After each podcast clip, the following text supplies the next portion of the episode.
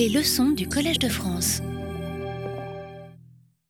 Mesdames, Messieurs, bonjour. Nous sommes aujourd'hui à la quatrième séance de ce cours du Collège de France sur les politiques migratoires de par le monde.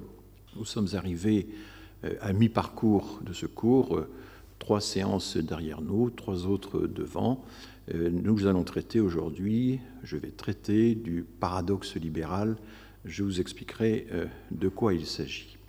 Je vais me centrer aujourd'hui sur la vision des politiques migratoires par les sciences politiques, qui sont évidemment les premières concernées par ce sujet, mais, pas les seules.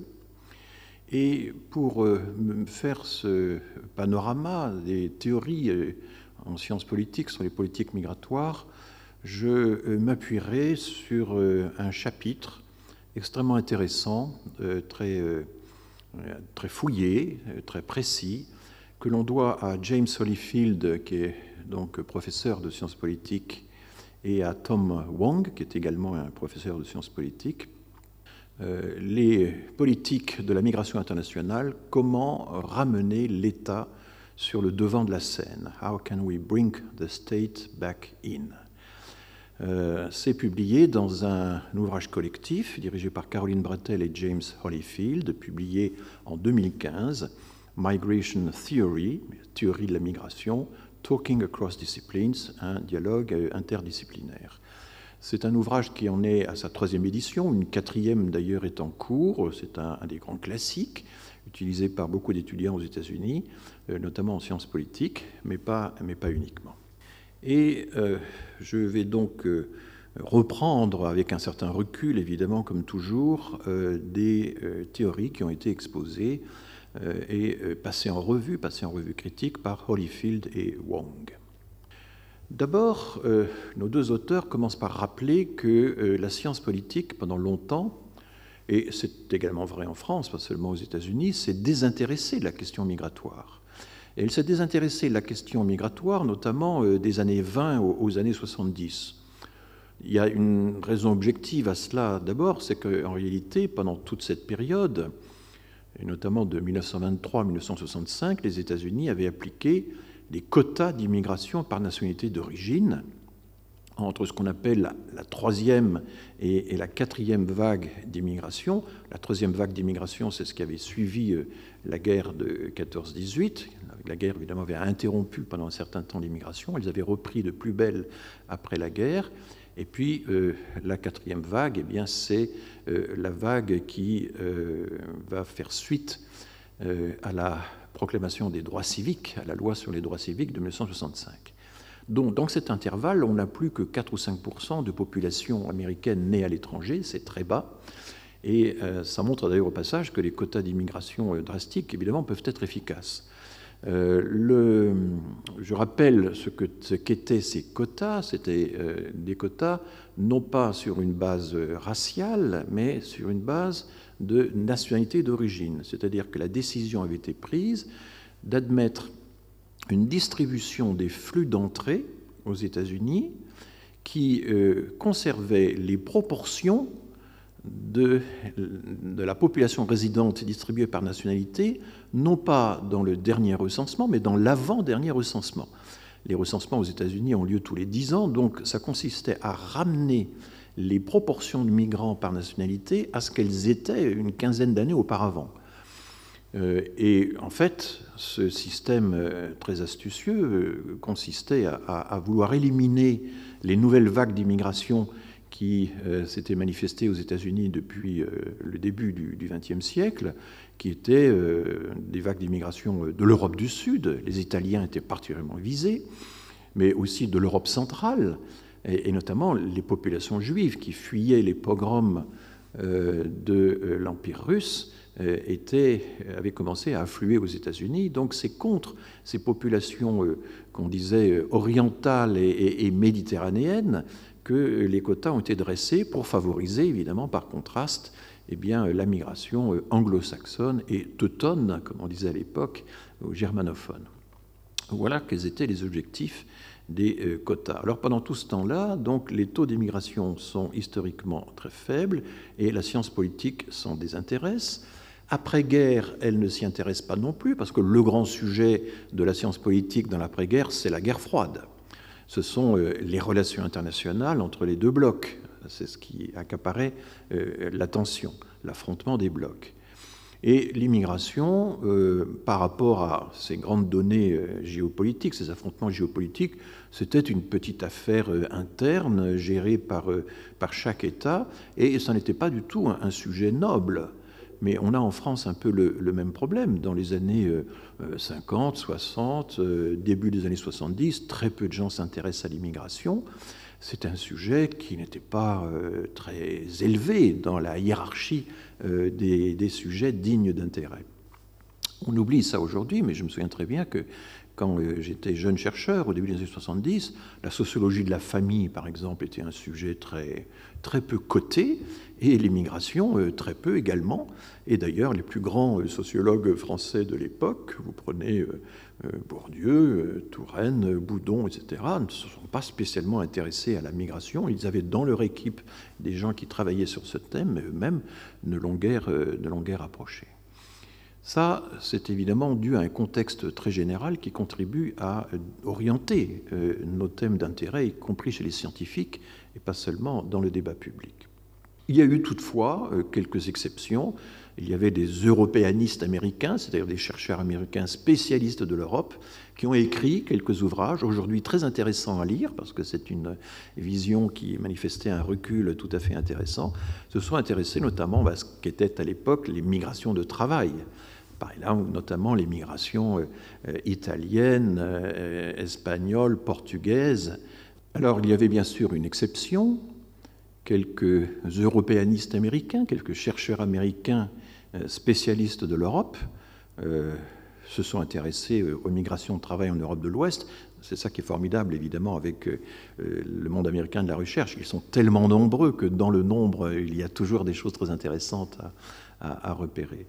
Et à l'époque, c'était des migrations de travail, c'était les Gastarbeiter, c'était une, immigration que l'on pensait être essentiellement une, immigration de, rotation de travail notamment celle des Italiens, des Espagnols, puis des Portugais, euh, dans euh, des pays comme euh, évidemment la France, la Belgique, les Pays-Bas, l'Allemagne, la Suisse, etc. Et un, livre, un des plus intéressants, c'est Gary Freeman, qui est un des principaux chercheurs sur l'immigration. Je reparlerai encore de lui, qui est essentiellement un spécialiste de sciences politiques, mais qui insiste sur le rôle des intérêts économiques dans euh, la genèse des courants migratoires. Le rôle des euh, milieux économiques, des lobbies économiques, euh, exerçant des pressions sur les gouvernements pour bien attirer les migrants dont ils ont besoin pour, leur, pour leurs entreprises. Et Gary Freeman a procédé à une analyse comparée des expériences françaises et britanniques euh, la partie française est particulièrement intéressante. Et déjà, à une époque où en France, c'était absolument pas euh, quelque chose qui se pratiquait, il s'intéresse à la question des origines, à la question ethno-raciale ou raciale, à la sélection des migrants en fonction des origines, qui était déjà un problème, évidemment, auquel le euh, gouvernement français s'attelait. Donc, mais enfin, le livre de Gary Freeman, 1979, contemporain exact d'ailleurs du fameux livre de Michael Pioré sur les oiseaux de passage, reflète, mais dans une perspective d'économie libérale, l'intérêt des chercheurs américains pour le rôle euh, des euh, lobbies euh, économiques dans la jeunesse des migrations. Mais les deux auteurs qui sont aujourd'hui, je dirais, célébrés par les spécialistes de sciences politiques pour avoir remis l'État sur le devant de la scène, ce sont euh, Teda euh, Scotchpol et Aristide Zolberg. Teda Scotchpol est connu pour une série d'ouvrages et d'articles. On lui doit notamment la co-direction d'un ouvrage qui a fait qui a beaucoup d'influence, Bringing the State Back In, donc ramener l'État dans le tableau, n'est-ce pas euh, Remettre l'État devant, euh, sur le devant de la scène, euh, dirait-on en français. Donc 1985, Et ce livre sur l'importance de l'État dans les études migratoires, dans les phénomènes migratoires, est aujourd'hui considéré comme étant la référence initiale d'un courant de la recherche américaine en sciences politiques. Alors là, une fois de plus, je l'ai souvent observé, les Américains excellent dans l'art de poser des étiquettes hein, sur tous les courants de recherche possibles. Et ce courant qui a remis en, en selle euh, le rôle de l'État et de, des administrations euh, dans la migration est euh, labellisé donc le néo-institutionnalisme historique. Scotch Paul est une navigue entre l'histoire, la sociologie, la science politique. Elle est un peu difficilement classable. Elle est une référence pour un peu toutes, ces, toutes ces disciplines. Et puis l'autre auteur, dont le livre euh, majeur est, plus tardif, mais qui a écrit toute une série, euh, qui a beaucoup publié dans les années précédentes, c'est Aristide Zolberg, né en 1931, décédé en 2013, dont le livre majeur s'intitule A Nation by Design, une nation euh, voulue, délibérée, construite délibérément. Hein, voilà ce que ça veut dire, by design. Immigration Policy in the Fashioning of America, la politique migratoire dans la fabrique, on dirait, dans la mise en forme de l'Amérique. Harvard 2006. On peut d'ailleurs, si euh, vous êtes euh, intéressé par cette œuvre, vous pouvez vous reporter à un résumé que Zolberg a publié en français lui-même de cet ouvrage dans euh, la revue Critique internationale, qui est une revue de, de référence des politistes, euh, en 2006, donc peu de temps après la publication de son livre. Et euh, Nation by Design a été traduit par Une nation sur mesure, ce qui est un peu, euh, un peu étrange comme, comme traduction. il Nation by Design, il y a vraiment l'idée qu'une politique, une politique a été construite pour façonner les États-Unis d'une certaine façon. Et dès les premières lignes d'ailleurs de cet article, Zolberg explique qu'il inclut dans la politique d'immigration l'ensemble des mesures qui euh, façonnent la composition de la population. Les Américains ont toujours eu euh, une attention extrêmement vive à la façon dont leur population est composée. Je ne vais pas revenir sur toutes les discussions autour du melting pot euh, que j'ai abordé l'année dernière. Donc, Scotch Paul et Zolberg, deux références, les deux auteurs qui ont remis en selle l'État comme euh, personnages comme protagonistes essentiels des politiques migratoires, alors qu'ils avaient été oubliés dans les périodes, dans les périodes antérieures. Un autre courant qui, a d'autres origines a également secoué euh, la science politique des migrations, et là, ce sont davantage des, essayistes ou euh, des gens qui écrivent des best-sellers, qui ont, sont parfois universitaires, parfois sont de purs essayistes, et qui souvent débordent de leur spécialité. Et je m'attarderai, euh, Samuel Huntington, c'est le choc des civilisations, on connaît, mais je m'attarderai sur le cas de Myron Weiner, Wiener, je ne sais pas comment les Américains prononcent ce nom typiquement germanique, euh, qui a été très très longtemps euh, professeur de sciences politiques au MIT. Sa spécialité principale, c'était le travail des enfants dans les pays du tiers-monde. Euh, et il a écrit un livre de référence, The Child and the State in India, L'enfant et l'État en Inde, 1991, euh, qui euh, décrit de façon extrêmement intéressante les, immenses difficultés que doit affronter l'État indien pour essayer d'abolir le travail des enfants, qui en réalité répond à toute une série d'intérêts. Weiner se situe dans un courant de réel politique, de politique très réaliste, qu'on dirait volontiers cynique d'une certaine manière. Euh, je reviendrai euh, sur cet aspect-là. Et de là, quand on s'intéresse à l'Inde, on s'intéresse évidemment aussi aux conflits ethniques, à ce pays extraordinairement divers et, conflictuel, à la question des réfugiés, aux droits de l'homme. Voilà un peu toutes les spécialités qu'avait Myron Weiner.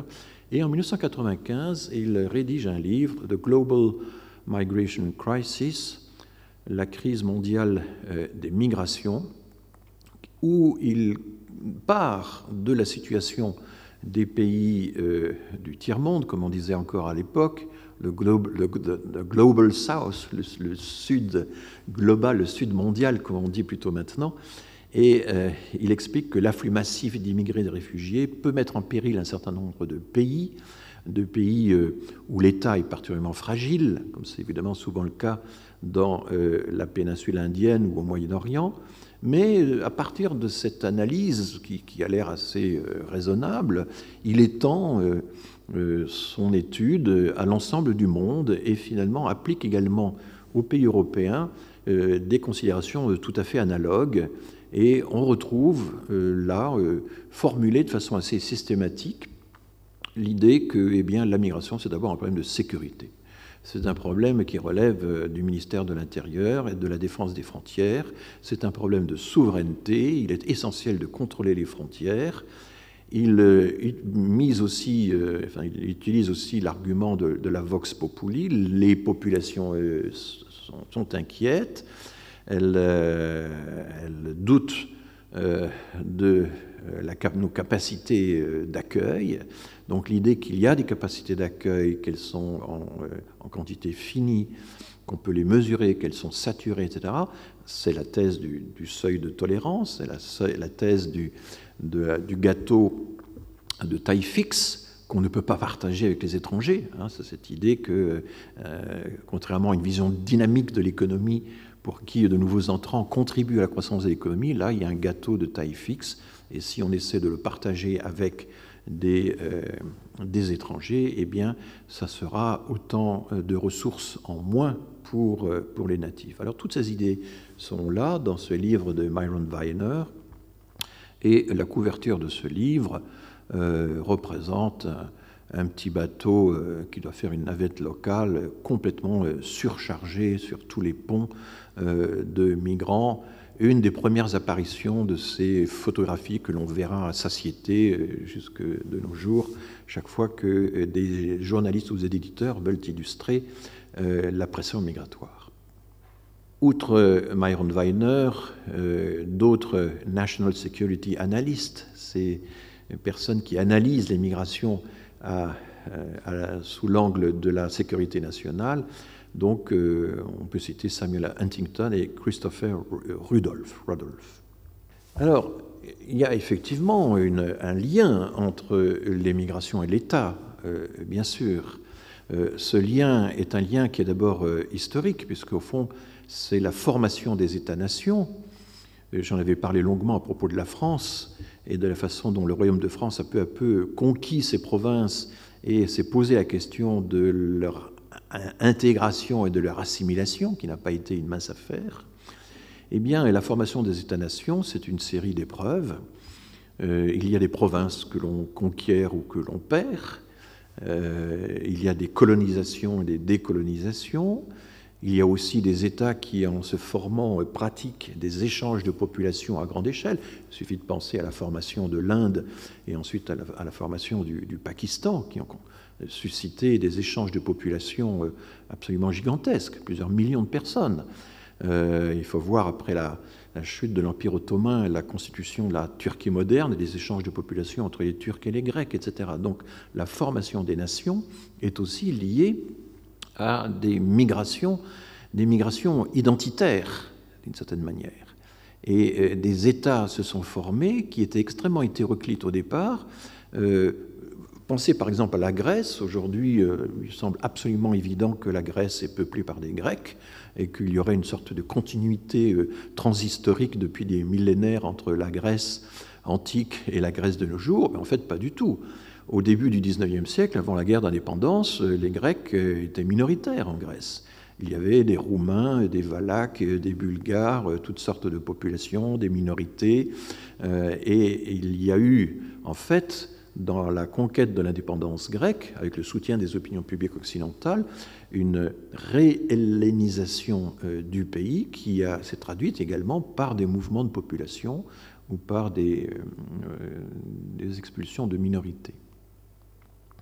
Pensez à une ville comme Thessalonique, qui avait euh, qui était une ville partagée entre trois minorités. Il y avait une minorité juive absolument considérable à Salonique. Il n'en reste plus rien à la suite des persécutions. Là aussi, euh, bien entendu, euh, les persécutions, les exils, etc., font, illustrent aussi de manière tragique le lien qu'il y a entre la formation des États ou la reformation des États et les migrations. Dans le cas d'un pays euh, comme la France, je n'ai pas besoin de rappeler donc les études que l'on doit euh, à Gérard Noiriel, d'une part, qui s'est beaucoup intéressé à la façon dont l'immigration, finalement, est un révélateur de euh, la formation de l'État et aussi de la formation de, la façon dont les classes populaires sont reconnues ou pas par les institutions nationales, et puis Patrick Veil, dont j'ai longuement commenté les travaux, notamment sur la euh, formation du droit de la nationalité, euh, il est évident qu'à partir du milieu du XIXe siècle, commence à se cristalliser la notion d'étranger. Auparavant, il n'y avait pas de grande différence entre le travailleur étranger et le travailleur français.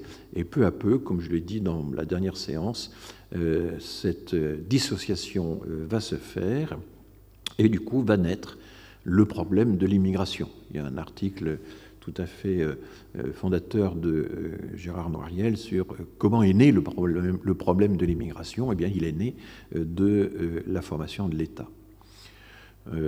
alors, se mettent en place des droits de la nationalité et une hypothèse tout à fait convaincante de Patrick Veil, c'est que finalement, les pays d'immigration ont plutôt favorisé le droit du sol, comme la France. Elle a intérêt à finalement euh, franciser les personnes qui résident durablement chez elles, alors que les grands pays d'émigration, ceux qui ont contribué à peupler le Nouveau Monde, à, envoyer euh, leurs pauvres euh, vers les États-Unis, le Canada, l'Argentine, etc., ont essayé de garder encore un, lien consubstantiel avec ces populations exilées, et du coup ont plutôt valorisé le droit du sang pour garder, garder ce lien. Donc, quelle que soit en tout cas la solution retenue, il y a une interaction assez forte entre euh, l'orientation des courants migratoires et l'orientation du droit de la, nationalité. Alors, l'État, euh, on connaît, ou on croit connaître, la fameuse définition euh, de Max Weber, on, le cite toujours mal, et là, je suis désolé, mais je me répète, c'est un dada auquel je tiens beaucoup. Euh, je l'ai peut-être déjà dit dans, un ou deux cours, mais Max Weber, le grand sociologue allemand dont l'œuvre a été écrite essentiellement avant et pendant euh, euh, la, Première Guerre mondiale, Max Weber n'a jamais dit que l'État détient le monopole de la violence légitime. Il a écrit plus précisément l'État revendique le monopole de la violence légitime. L'État prétend, l'État a une prétention, Anspruch, en anglais on, utilise le mot claims, l'État revendique euh, le monopole de l'exercice de la violence légitime. Et vous savez qu'en ce moment, euh, l'actualité ces derniers jours montre à quel point euh, l'exercice du monopole de la violence légitime hein, reste problématique et doit être sans cesse surveillé par les citoyens. Euh, Max Weber a également écrit que l'Église, et il pensait à l'Église catholique romaine avec ses prétentions d'universalité, revendique avec un certain succès le monopole de l'administration des biens de salut. cette revendication n'est pas donc une affirmation euh, euh, consubstantielle, immédiate d'une propriété qu'aurait l'État d'entrée de jeu. Non, il y a une tension entre la prétention de l'État à mettre toutes les chances de son côté et euh, la société civile, n'est-ce pas, le droit de la société civile à, exercer finalement, euh, à accorder son consentement à des degrés divers à ce, monopole. En tout cas, l'État étant l'institution des institutions, l'institution qui a le plus de chances de mettre toutes les chances de son côté, si j'ose dire, et d'obtenir euh, l'obéissance, la domination, eh bien, euh, l'État euh, est euh, détenteur, s'affirme détenteur, revendique la possibilité d'établir une démarcation très stricte entre le national et l'étranger. Et je rappelle la décision du Conseil constitutionnel de juillet 1993. les socialistes, les députés socialistes avait saisi euh, le Conseil constitutionnel parce qu'il pensait que euh, les euh, dispositif permettant à la police de demander à, tout moment aux immigrés de présenter leurs papiers et donc de contrôler le statut migratoire des personnes était une atteinte aux libertés individuelles. Et là, le Conseil d'État a répondu non. Euh, l'étranger a certes des droits, il y a certes la Convention euh, européenne des droits de l'homme, il y a certes les préambules de la Constitution, il y a la Constitution de 1958, il y a la Convention internationale des droits de l'enfant, etc., etc. Donc le Conseil d'État, le Conseil constitutionnel, pardon, énumère toutes ces libertés, tous ces droits de l'homme, mais dit euh, il n'en reste pas moins vrai que l'étranger sera toujours un étranger, il y aura toujours une différence entre le national et l'étranger.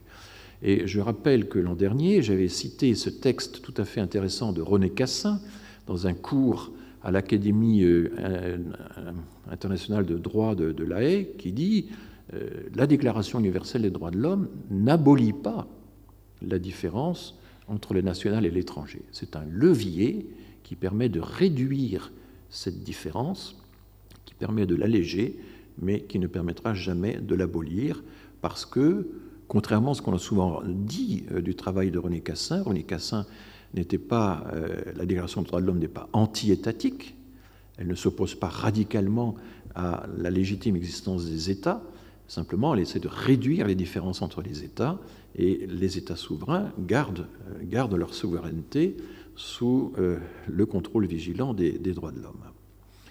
L'État revendique également euh, sa capacité à définir légitimement euh, les devoirs des résidents.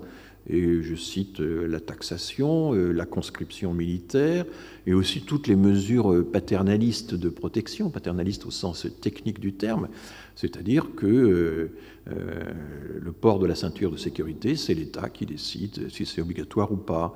Euh, faut-il répondre au recensement? C'est l'État qui décide euh, que c'est obligatoire ou pas. En l'occurrence, c'est obligatoire. Euh, l'assurance obligatoire, c'est décrété par l'État. et puis nous sommes actuellement dans un système où toutes les mesures de protection contre la pandémie de Covid illustrent parfaitement cette prétention qu'a l'État de vouloir définir, et lui seul, en consultant le moins possible, il faut bien le dire, euh, les mesures euh, qui sont censées nous protéger. Et finalement, euh, cette prétention de l'État va jusqu'à définir légitimement, mais finalement, qui a droit à quoi sur notre territoire? Qui a droit à la solidarité nationale, à la protection sociale? Qui peut, a droit à l'éducation nationale Qui a droit à la justice Comment les identités individuelles sont-elles déterminées euh, L'état civil, etc. Tout ceci, ce sont évidemment euh, des euh, prérogatives considérables dont l'État revendique l'exercice. Un auteur qui a porté ceci donc à l'extrême, c'est Pierre Bourdieu, avec la notion de pensée d'État, et notamment dans le cours qu'il a délivré ici même au Collège de France, euh, le cours sur l'État. Euh, et euh, Abdelmalek Sayad, collaborateur de Bourdieu, complice de Bourdieu en, Algérie. Ils, se sont rencontrés en Algérie, ils ont travaillé ensemble, et ensuite Sayad a, rejoint Bourdieu, comme vous le savez, a écrit un article Immigration et pensée d'État dans Actes de la recherche, de, le numéro 129 en 1999. Et l'autre jour, Sylvain Laurence, de euh, l'EHESS, euh, jeune directeur d'études à l'EHESS, qui, euh, que j'avais invité dans mon séminaire du 16 novembre, nous a rappelé ces textes fondateurs sur la notion de, pensée d'État. Pour Abdelmalek Sayad, la pensée d'État, c'est fondamentalement la démarcation entre le national et l'étranger. C'est le fait que nous, nous sommes tellement imprégnés de cette idée, nous sommes tellement habitués à, l'idée qu'il y a une différence radicale entre le français et l'étranger que, euh, en quelque sorte, nous euh, gardons ça dans notre cerveau et il est extrêmement difficile d'en faire une analyse euh, objective, tellement nous sommes imprégnés de cette idée. Bon, je pense que la pensée d'État est un phénomène évidemment tout à fait fondamental, mais dont il ne faut peut-être pas non plus exagérer l'importance et je, pense que, fort heureusement, l'État ne régit pas toute la société civile, loin de là. Il y a aujourd'hui tout un mouvement euh, républicain ou hyper-républicain, peut-être même ultra-républicain, qui semble croire que euh, l'État doit régir toute la société civile de part en part, que le lien social, ce serait essentiellement un lien euh, entre l'individu et l'État, et que tout le reste serait relativement secondaire, même s'il faut bien en reconnaître l'existence. Non, l'État ne régit pas toute la société civile. En, en, réalité, si on en reste au domaine de la, de la migration internationale, eh bien, je pense que ces prétentions au monopole du contrôle des entrées, et autrefois, dans, sous l'Ancien Régime, c'était aussi le contrôle des sorties, ou dans les régimes communistes, par exemple, en tout cas, ces prétentions au monopole du contrôle des circulations entre les pays se heurtent à toute une série de limites, à toute une série de pressions dont les auteurs américains nous parlent de façon tout à fait intéressante. Vous voyez, le, le détour que j'opère là me permettra de revenir à cette bibliographie américaine intéressante. Bon, première limite à la prétention de l'État à contrôler les mouvements migratoires, eh bien, il y a d'abord, euh, je dirais, le contrôle du contrôle, le contrôle démocratique et judiciaire euh, des actions de l'État en la matière. Euh, les actions de la police hier contre les migrants ou avant-hier contre les migrants qui s'étaient installés place de la République, eh bien, ont donné lieu à une action en justice. Il y a des protestations qu'on peut élever, il y a des actions en justice, il y a un contrôle du contrôle. Euh, il y a des juges des libertés de la détention qui sont chargés dans le système français euh, d'appliquer l'équivalent de l'habeas corpus dans les traditions juridiques anglo-saxonnes, c'est-à-dire fondamentalement le fait qu'on ne peut emprisonner personne sans que la justice on est d'abord décidé, sans que euh, la décision ait d'abord été euh, soumise à la justice. Et cette euh, interférence de l'habeas corpus joue un rôle essentiel dans le contrôle des mouvements migratoires, dans le fait qu'on ne peut pas expulser à la frontière ou placer en rétention n'importe qui, n'importe quand, sans que la justice ait eu son mot à dire, en théorie du moins. Une autre euh, limite, d'une toute autre nature et très complexe, à la prétention de l'État à régir la société civile, c'est que l'État est lui-même soumis à des, à des mouvements d'opinion, est en but à des mouvements d'opinion, qui vont euh, de collectifs euh, citoyens qui peuvent agir par exemple à la frontière pour favoriser l'accueil des migrants, à des groupes de pression ou médiatiques euh, ou des essayistes, et que, j'appelle, alors c'est une expression que je lance ici aujourd'hui, je ne l'avais jamais utilisée jusqu'à présent, mais les causeurs du peuple, c'est-à-dire des intellectuels ou des euh, journalistes qui prétendent défendre la cause du peuple, qui parlent pour le peuple et qui euh, détournent donc la vieille expression gauchiste de la cause du peuple, comme l'avait fait euh, Patrick Buisson, ancien conseiller de Sarkozy, qui a écrit un livre intitulé La cause du peuple, eh bien, euh, il y a tout un courant maintenant que j'appellerais les causeurs du peuple. Ce sont des gens qui sont euh, absolument convaincus, et c'est très intéressant comme phénomène, que le peuple a raison, un peu par définition, et que ce qu'il faut, que la tâche, la mission de l'intellectuel, c'est surtout ne jamais être en retard sur les, opinions du peuple. Qu'il faut absolument, finalement, se mettre à la remorque du peuple, exposer ses raisons, ses motifs, d'où l'importance considérable qui est accordée au sondage d'opinion euh, par euh, ce courant. Et évidemment, on peut interpréter cette polarisation entre des collectifs citoyens d'une part et les causeurs du peuple de l'autre euh, dans un autre langage. Il y a les minorités agissantes qui existent à droite, à gauche, à l'extrême droite, à l'extrême gauche, mais il y a aussi euh, euh, la majorité euh, qui impose ses vues, et, je rappelle que dans l'histoire américaine, il y a une longue tradition de dénonciation de la tyrannie de la majorité. Il y a une grande méfiance vis-à-vis de la tyrannie de la majorité. La tyrannie de la majorité, c'est le fait que la majorité ne tient pas compte de l'existence des minorités. Hein. ce n'est pas une critique de la démocratie d'utiliser cette expression, mais se dire attention, il y a une majorité qui est donc définie démocratiquement, mais cette majorité ne peut pas euh, se débarrasser des minorités, ne peut pas euh, nier l'existence des minorités. Donc, euh, cela fait partie de la démocratie, éclairée par les droits de l'homme, de veiller à ce que la majorité n'exerce pas sa tyrannie contre les minorités. Donc tout ceci, ce sont autant de pressions qui s'exercent sur l'État, euh, notamment dans le domaine des politiques migratoires. La logique universelle des droits, c'est finalement une autre instance qui euh, limite le pouvoir des États. Alors tout le problème, moi c'est ma, théorie, mais elle n'est pas partagée par tout le monde, consiste à dire que la logique universelle des droits n'est pas quelque chose qui nous est étranger, n'est pas quelque chose qui nous est imposé de l'extérieur, que nous avons pris part, en tout cas la France, à des degrés variables selon notre histoire, mais nous avons finalement réussi à prendre part à la définition euh, des droits universels. C'est à Paris en 1948 que la Déclaration universelle des droits de l'homme a été proclamée par l'Assemblée générale des Nations unies.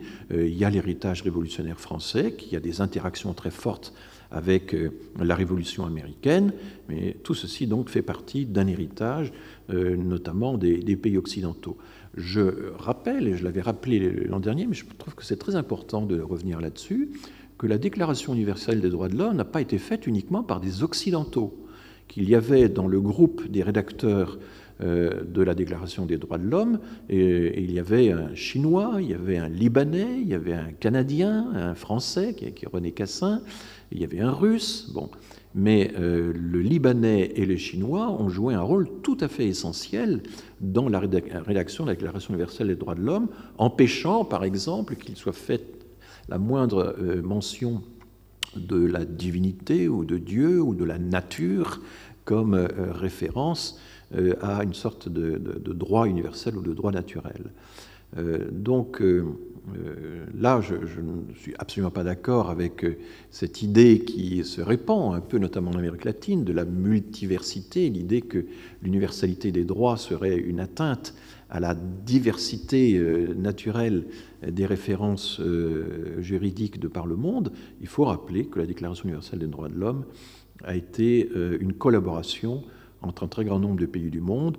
Le principal conflit à l'époque, c'était l'opposition évidemment entre le bloc capitaliste et le bloc euh, communiste, mais du coup les pays tiers, les pays du tiers-monde, ont joué un rôle dans la rédaction finale.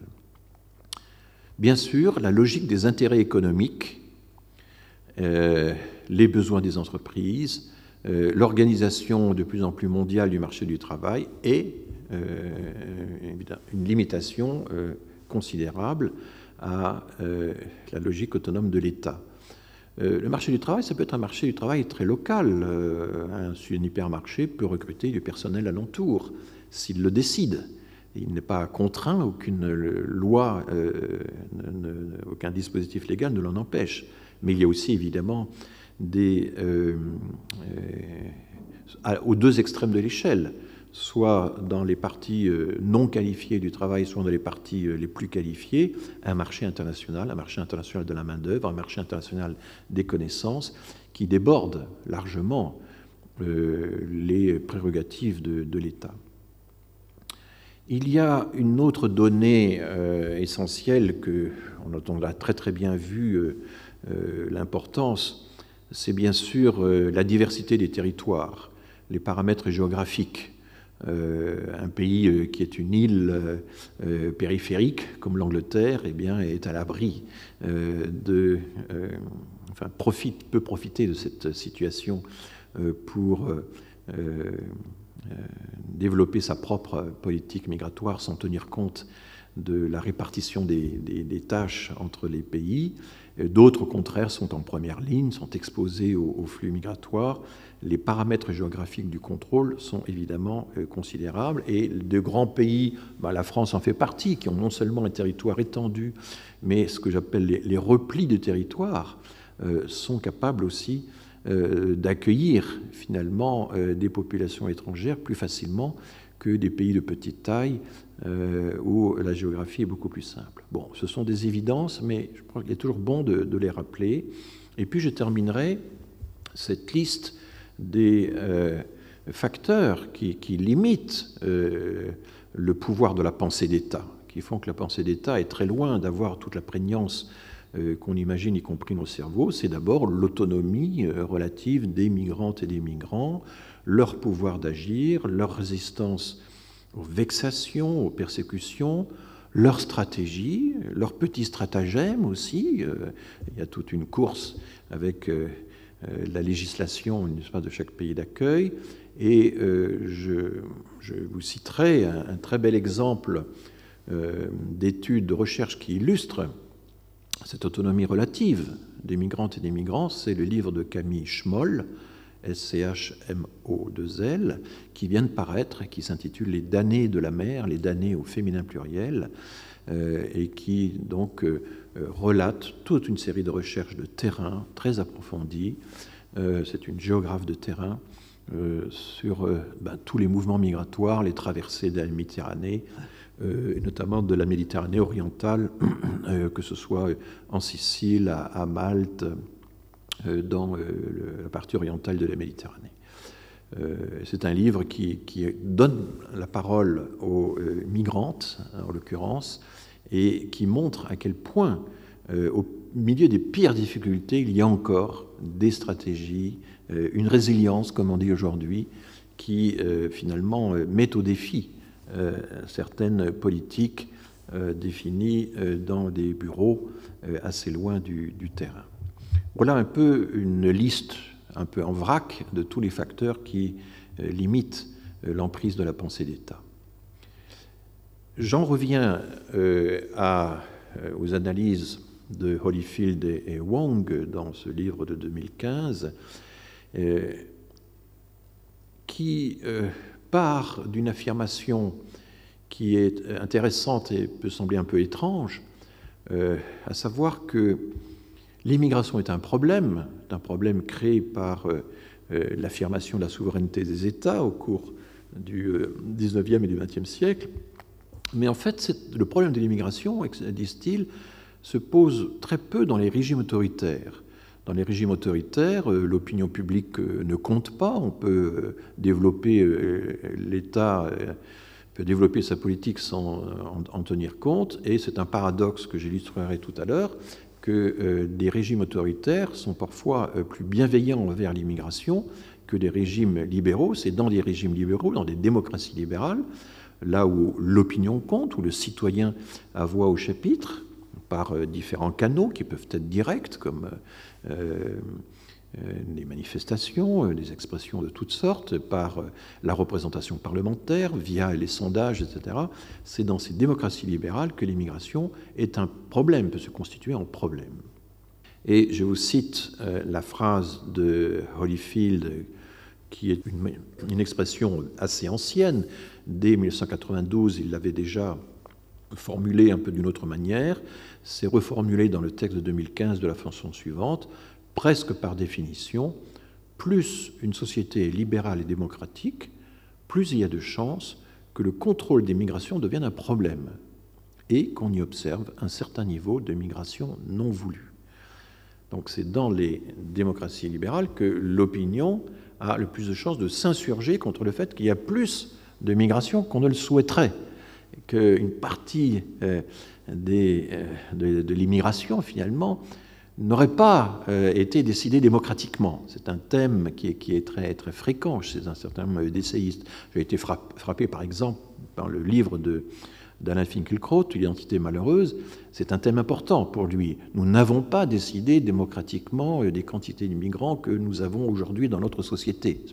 Ça s'est fait par un mécanisme, quelques personnes apparemment l'auraient décidé, on ne sait pas trop. Euh, il y a un chemin qui a été suivi euh, et nous sommes maintenant prisonniers de décisions qui ont été prises euh, il y a plusieurs décennies, dans les années 70, sans que le peuple ait pu se prononcer. Hein. C'est un thème très très important actuellement, à droite, à l'extrême droite, enfin, mais pas uniquement. Donc je répète ce que disent Holyfield, euh, je vais le dire en anglais, almost by definition, the more liberal and democratic a society is, the greater the likelihood that migration control will be an issue, and that there will be some level of unwanted migration. Il y aura donc à ce moment-là un certain niveau de migration non voulue, de migration euh, indésirable ou non anticipée. Une illustration euh, très intéressante de cette théorie a été fournie par un, livre tout à fait passionnant, un grand livre qui a, eu euh, suscité beaucoup euh, d'écho, paru au Presse universitaire de Harvard en 2014, C'est un livre qu'on doit à David Scott Fitzgerald en un seul mot et David Cook Martin. Et ce livre a un titre un peu curieux, Culling the Masses. Culling, C-U, pardon, C-U-2-L-I-N-G, Culling the Masses. Culling, c'est le même mot que le, que le français cueillir. Ça veut dire trier, sélectionner. Quand on cueille, on, choisit, un to pick en anglais. Hein. et, du coup, c'est très utilisé par les éleveurs de bétail aux États-Unis euh, ou par les chasseurs. Culling, c'est to cull, c'est éliminer les bêtes en excédent. Hein. C'est réguler la taille du bétail en éliminant euh, les têtes euh, supplémentaires. donc, culling the masses, au fond, trier dans les foules, trier dans les masses de migrants qui, nous arrivent. Et le sous-titre, L'origine démocratique de, des, politiques racistes euh, d'immigration dans les Amériques. Les Amériques, car euh, le, le, périmètre euh, de l'étude de Fitzgerald et Cook-Martin, c'est ce qu'ils appellent l'hémisphère ouest, l'expression américaine. L'hémisphère ouest, c'est l'Amérique du Nord, l'Amérique centrale, l'Amérique du Sud et aussi parfois euh, une certaine partie des, États du, Pacifique. Ça peut inclure l'Australie, par exemple, dans cet hémisphère ouest, hein, qui est une notion évidemment à laquelle nous, Européens, nous ne sommes pas euh, habitués. C'est un livre étonnant, car il euh, pratique, il développe une histoire des politiques de sélection ethno-raciale dans six grands pays d'immigration de 1790 à 2010 donc euh, sur plus de deux siècles. Et ces six pays, euh, six grands pays d'immigration sont les États-Unis, le Canada, Cuba, le Mexique, le Brésil et l'Argentine. Mais en fait, il y a toute une série d'annexes, d'annexes méthodologiques. C'est un livre qui a euh, une facture très quantitative aussi, avec une modélisation statistique très, très avancée et euh, des annexes étendent l'analyse à 16 autres pays, donc il y a au total 22 euh, pays qui sont euh, analysés dans cet ouvrage, 22 pays, tous de l'hémisphère ouest, donc tous les petits pays de l'Amérique centrale y passent, les pays andins, le Chili, etc. Et le résultat est assez paradoxal, c'est que les grandes démocraties libérales, les États-Unis, le Canada, le Mexique à certains moments, eh bien, sont les premières euh, nations à imposer des lois de sélection raciale et les dernières à les abolir. Cuba a aboli sa législation raciale bien avant les États-Unis, par exemple. Et donc c'est un paradoxe, parce qu'on pourrait croire, alors là les, auteurs insistent sur ce paradoxe de façon exagérée, parce qu'on n'était peut-être peut pas si naïf que ça, il y a, toujours une, facilité rhétorique à considérer à faire en sorte que l'adversaire, à faire de l'adversaire plus bête qu'il n'est. Hein. Donc, enfin, par rapport à la théorie euh, assez simple, euh, selon laquelle euh, bah, la démocratie, les régimes démocratiques sont par essence libéraux et donc respectueux des droits de l'homme, ça ferait en quelque sorte partie de leur nature, ce qu'on constate en tout cas à l'échelle des très nombreux pays euh, d'Amérique euh, du Nord, d'Amérique centrale, d'Amérique euh, du Sud, c'est qu'il n'en est rien et que les grandes démocraties libérales ont pratiqué beaucoup plus la sélection ethno-raciale, évidemment l'exemple central c'est l'exemple des États-Unis, que les petites dictatures latino-américaines ou que les républiques bananières, comme on a parfois l'habitude de les, désigner. Donc la démocratie n'est pas immunisé contre des politiques racistes de sélection euh, des migrants. Et euh, euh, Fitzgerald et, Cook-Martin se posent alors la question, mais quels sont les facteurs qui expliquent qu'un pays se lance dans une politique de sélection ethno-raciale ou au contraire l'abandonne. Là, il y a toute une analyse là aussi fondée sur une modélisation quantitative, l'existence des différents groupes de pression, euh, la taille des États, leur économie, etc. Enfin, c'est une analyse assez, assez complète, je ne vais pas entrer dans le détail, euh, mais euh, l'idée qui est très présente dans la science politique américaine, c'est que si finalement les États-Unis ou le Canada ont fini par adhérer à l'idéologie des droits de l'homme, ce n'est pas parce qu'ils y adhéraient fondamentalement, ce n'est pas par amour des droits de l'homme, c'est parce qu'ils avaient absolument intérêt sur la scène géopolitique mondiale à améliorer leur image. En quelque sorte, euh, alors c'est une thèse un peu, un peu curieuse, si vous voulez. Hein, c'est une thèse qui consiste à dire que l'adhésion aux droits de l'homme est une adhésion intéressée, que euh, l'intérêt euh, gouverne le monde, y compris dans l'adhésion à des valeurs universelles. donc, analyse quelque peu cynique de l'adhésion euh, aux droits de l'homme et qui me semble assez typique d'une certaine forme de science politique aux États-Unis, où on ne peut pas concevoir que les valeurs aient en quelque sorte une valeur en soi, des valeurs universelles, et si on y adhère, c'est forcément par intérêt. Et là, en l'occurrence, l'intérêt semble un peu, euh, un peu léger quand même, parce que que les États-Unis soient euh, sensibles à défendre leur image sur la scène internationale est-il un levier si puissant pour expliquer que euh, c'est tout de même euh, à New York que est installé le siège des Nations Unies, que c'est tout de même Eleanor Roosevelt qui avait présidé la commission de rédaction de la Déclaration universelle des droits de l'homme, en liaison étroite avec René Cassin et les collaborateurs chinois, canadiens, libanais, etc., que j'ai évoqués tout à l'heure. Je pense que là, il y a une limite de l'ouvrage, et il y a également aussi une limite qui a été relevée par plusieurs comptes rendus. Hein. C'est un livre qui a donné lieu à beaucoup de comptes rendus sur le fait que la notion même de racisme n'est pas très clairement définie euh, dans l'ouvrage et euh, réunit euh, toute une série de pratiques qui peuvent être assez, assez différentes. Bon, voilà en tout cas un livre qui a fait date et qui, au sein de la science politique, est considéré comme un tournant dans l'analyse des politiques migratoires. On en arrive ainsi euh, à une énigme euh, qui, là encore, il faut saluer l'extraordinaire habileté des Américains à, mettre des étiquettes sur chaque problème, et pas seulement sur des courants, ce qu'on appelle le policy gap.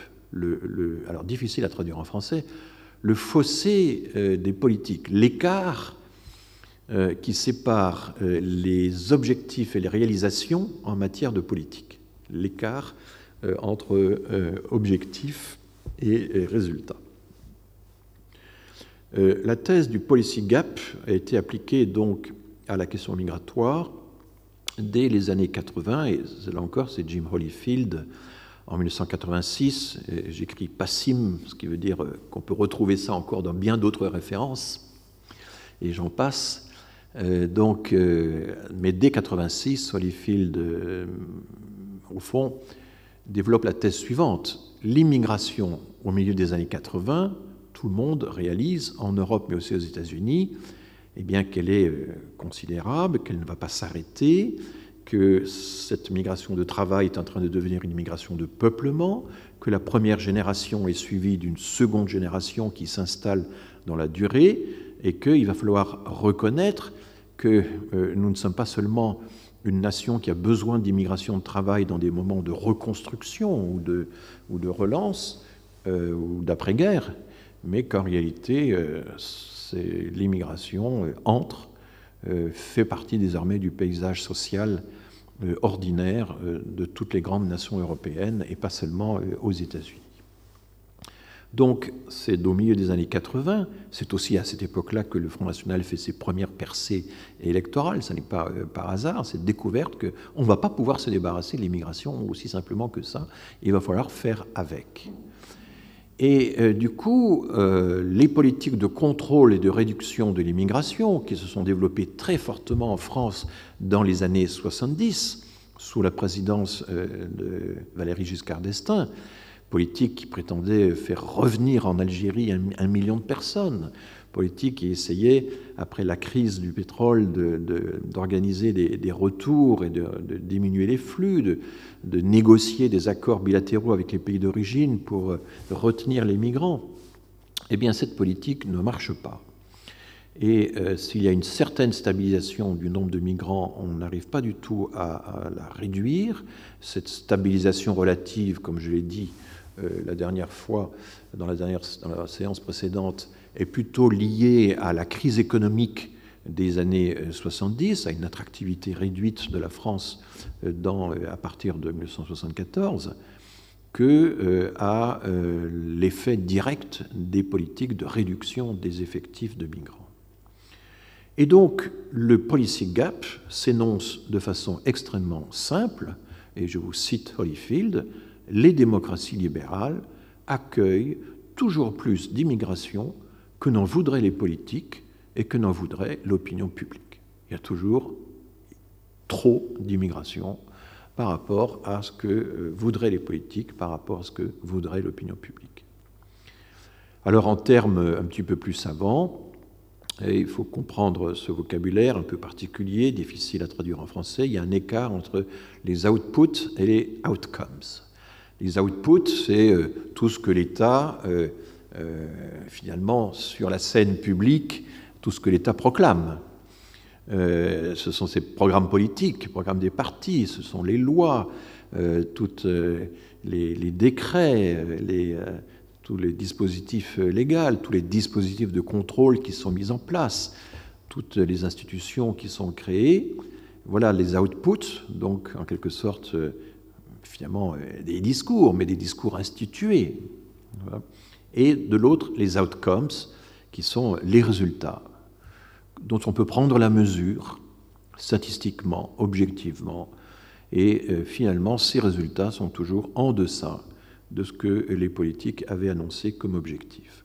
Alors tout de suite, je vais citer quelques exemples euh, tout à fait saisissants de politiques migratoires qui ont tout à fait échoué. Euh, bah, il y en a une qui est constante, qui est consystématiquement déplorée, euh, c'est le faible taux d'exécution des reconduites à la frontière décidées par les préfets. Alors, je, reconduite à la frontière est un, vocabulaire euh, euh, qui a un peu changé de sens depuis 2011, j'en reparlerai tout à l'heure, on, montrera plus précisément dans, la question du vocabulaire, enfin, tout, euh, en tout cas, le taux d'exécution des décisions de renvoi à la frontière. Un autre exemple de politique migratoire qui a complètement échoué, un exemple de policy gap saisissant, c'est le fameux slogan Immigration zéro de Charles Pasqua, qui était ministre de l'Intérieur en 1993 évidemment, euh, on ne s'est jamais, à aucun moment, euh, rapproché de l'objectif, malgré le, train des lois Pasqua, qui ont considérablement durci pas, toutes les conditions d'entrée en France, y compris les conditions d'entrée des conjoints. Ce sont ces lois, par exemple, qui vont bannir systématiquement euh, qui vont introduire systématiquement des allusions à la polygamie euh, dans tous euh, les articles du Code civil, que ce soit l'admission au séjour, l'admission à la nationalité, on va bannir systématiquement la polygamie, on va créer ou relever considérablement des seuils de ressources, des surfaces d'appartements, etc., pour autoriser des migrations. Eh bien, malgré cette politique très dure et malgré euh, tous les efforts accomplis dans les années 93-94, le slogan Immigration zéro n'a jamais euh, eu de euh, résultats tangibles. Et puis un exemple sur lequel j'ai déjà beaucoup écrit et qui, est un peu au cœur de mon livre avec l'immigration, la fameuse politique d'immigration choisie, puisque l'idée c'était que l'immigration choisie supplante l'immigration subie, soit au moins aussi importante numériquement on ne s'est jamais rapproché de cet objectif, même si une petite immigration économique a été euh, recréée à partir de 2006, dans la loi Sarkozy de 2006. Donc voilà déjà trois exemples de policy gap en matière migratoire qui euh, semblent donc attester l'hypothèse de Holyfield dans laquelle bah, ce policy gap est quelque chose de, constant, de structurel dans euh, l'analyse des politiques migratoires. Bon, il y a eu tout de même euh, des critiques à l'encontre de la thèse du policy gap, mais je vais réserver ça à la deuxième partie de l'exposé. Je vous propose de faire une brève pause. Euh, à tout de suite. Je vais reprendre.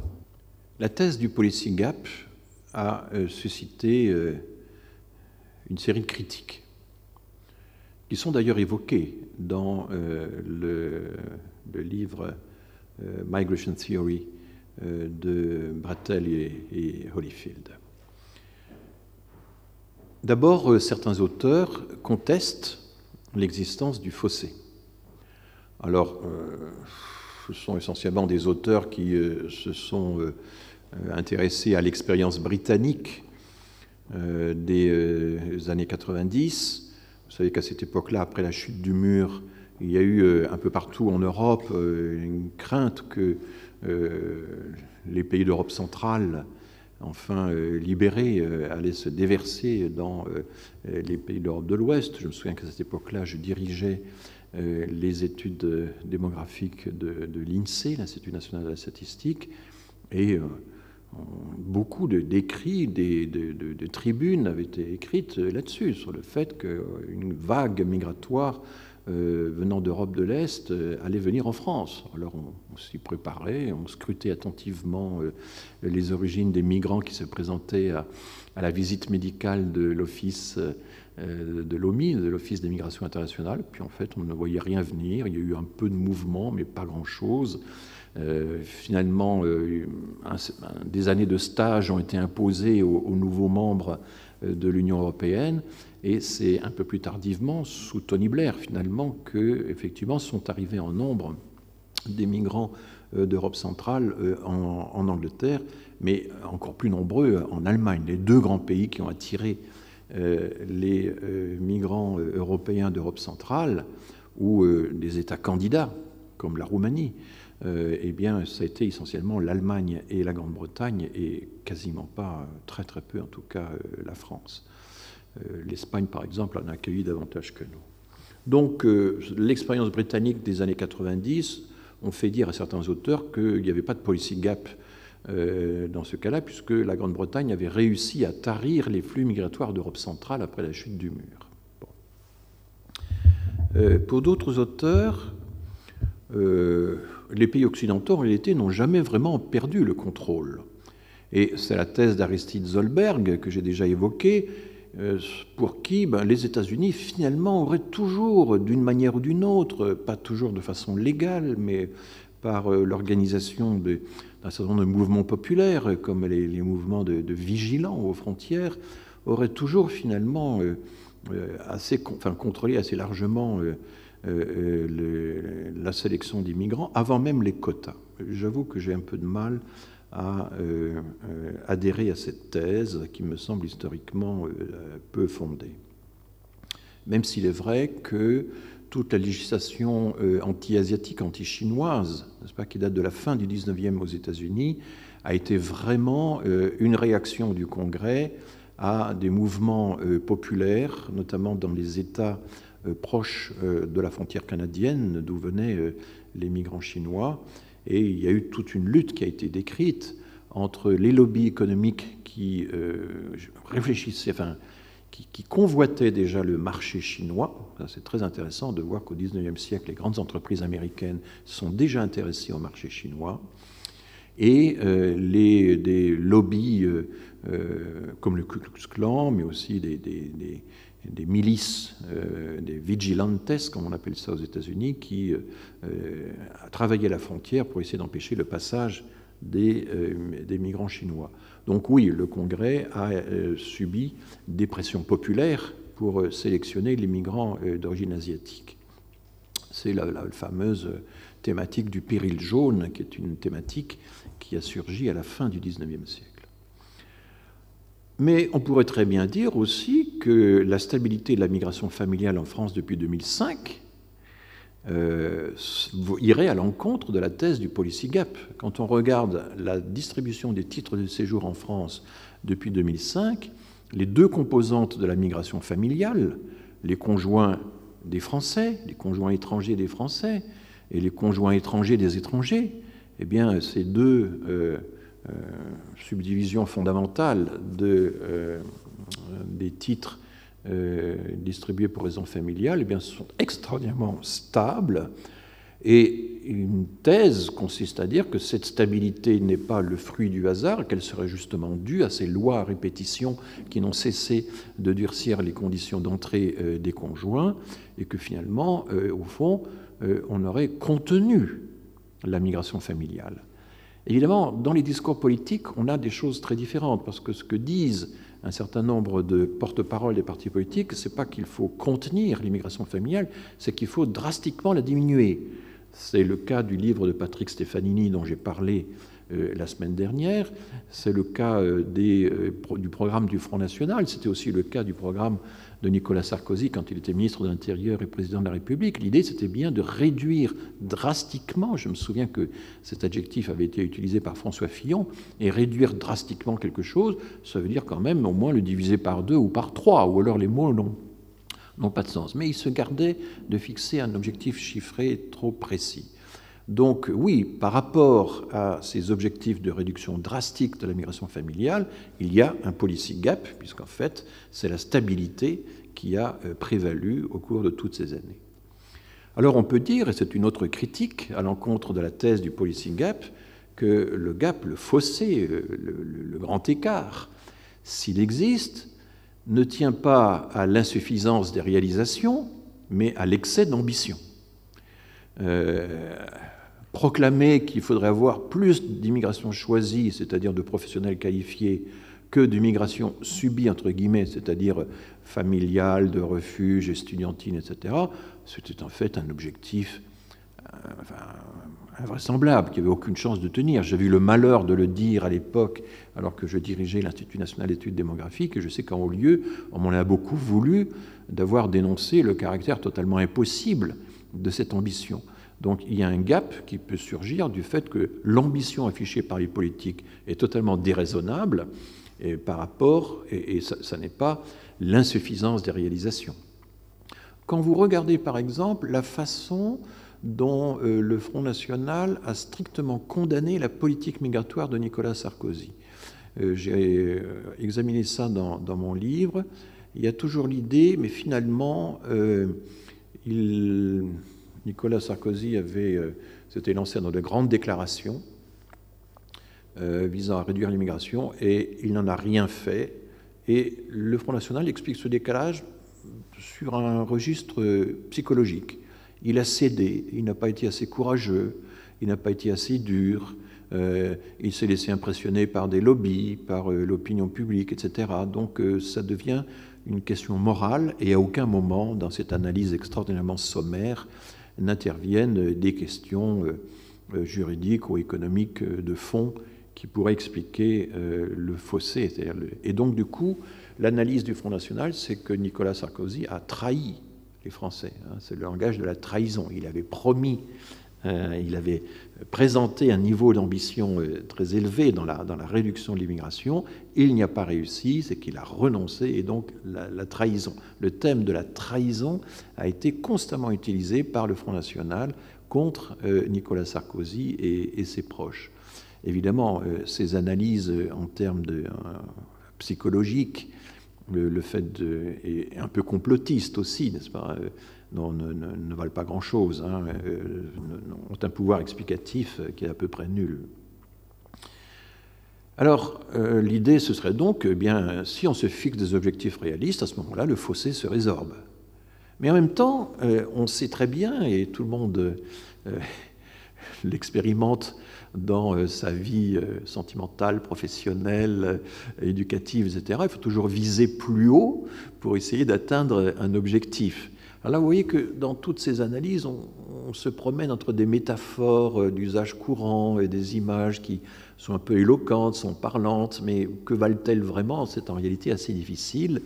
Et donc, euh, voilà, il faut viser plus haut que la cible pour avoir des chances de l'atteindre. Donc, il est normal qu'il y ait un excès d'ambition par rapport aux réalisations, de la même façon que dans l'activité professionnelle, on fixe à chaque salarié des objectifs qui soient un peu plus ambitieux que ce qu'il peut tenir. Il ne faut pas qu'il le soit trop, mais il faut quand même qu'il le soit un peu. Enfin, vous voyez ce, ce genre de, de, de, cote mal taillée entre euh, l'excès et l'absence euh, d'ambition. On a euh, des cas également, et c'est une autre critique que l'on peut faire de la thèse du policy gap, des exemples où, d'une certaine manière, le, fossé s'inverse. Par exemple, actuellement, depuis quelques années, la France, les autorités françaises expliquent que le pays est débordé par la demande d'asile, que nous sommes débordés depuis 2015. En fait, quand on regarde les données les plus objectives, on est resté quand même soigneusement à l'abri des plus grands flux, du plus grand afflux de demandeurs d'asile en 2014, en 2015, en 2016. Et donc, du coup, d'une certaine manière, on proclame, c'est assez étrange, une espèce d'autocritique ou de critique adressée aux adversaires, on proclame un niveau de réalisation euh, excessivement faible par rapport à une ambition qu'il faudrait avoir.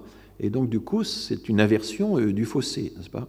On n'a pas fait moins que ce qu'on voulait, euh, on, a fait, on a en réalité, finalement, exagéré une pression migratoire qui, finalement, s'est avérée plus faible que ce qu'on annonce.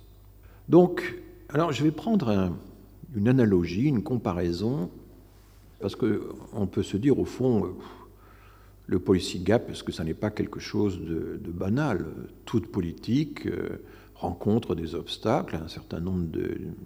un peu de mal à, être mise en œuvre, et euh, chaque Premier ministre, chaque ministre, quand il quitte son poste, euh, eh bien, peut dresser certes la liste de ses réalisations, mais aussi euh, toute la liste des choses qu'il aurait bien voulu faire et qu'il n'a pas réussi à faire. Pourquoi? Ben Parce que l'administration a résisté, parce que le temps lui a manqué, parce que euh, des événements inattendus l'ont détourné sur d'autres questions, etc., euh, etc.